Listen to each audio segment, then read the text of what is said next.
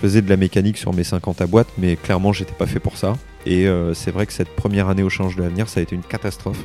Moi, en fait, j'avais personne autour de moi. C'est-à-dire que ma mère m'aidait beaucoup, mais on était nuls. Donc, euh, Bah, donc à un pas. moment donné, on faisait pitié. Enfin, mais les moments où ça allait à peu près, je montrais des choses intéressantes. Et donc, du coup, j'ai eu la chance finalement d'être repéré et d'avoir des gens qui croient en moi et qui n'attendaient rien de moi. C'est-à-dire que c'était pas une contrepartie financière. Il y avait rien, juste euh, l'envie d'aider un gamin euh, qui était finalement un peu un, un ovni au milieu de toute une armée de- d'autres pilotes qui étaient euh, dans des, dans des équipes qui étaient construites avec un vrai savoir-faire que nous, on n'avait pas. Souvent, ma moto, j'arrivais pas à la démarrer parce que je remontais mal les trucs, Ah parce ouais. que j'avais des problèmes mécaniques, parce que je mettais tout à l'envers. Enfin, en fait, le tournant de, de ma carrière et ce qui a fait que j'ai pu faire du haut niveau, ça s'est passé au Vigan. Parce qu'au Vigan, je perds les freins de ma machine parce que je les avais mal, euh, mal montés. Donc ma moto est fracassée. On me ramène ma moto dans le box et puis là, je la regarde et je dis bon, bah, c'est terminé. De toute façon, je peux pas la réparer.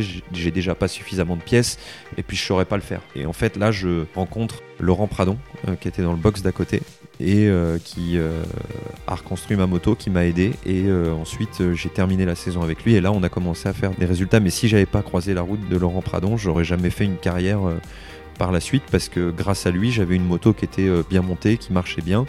Et puis là, bah, en fait, je pouvais piloter. Et j'avais plus à faire ma mécanique. euh, et là, maintenant, bah, je me mets à grimper sur les podiums, je me mets à gagner des courses avec une moto stock. Et donc là, mon, bah, finalement, ça prend une toute autre tournure. Et en fait, on commence à parler de moi pour l'année suivante, donc euh, en 2006, euh, jouer devant dans ce change de l'avenir.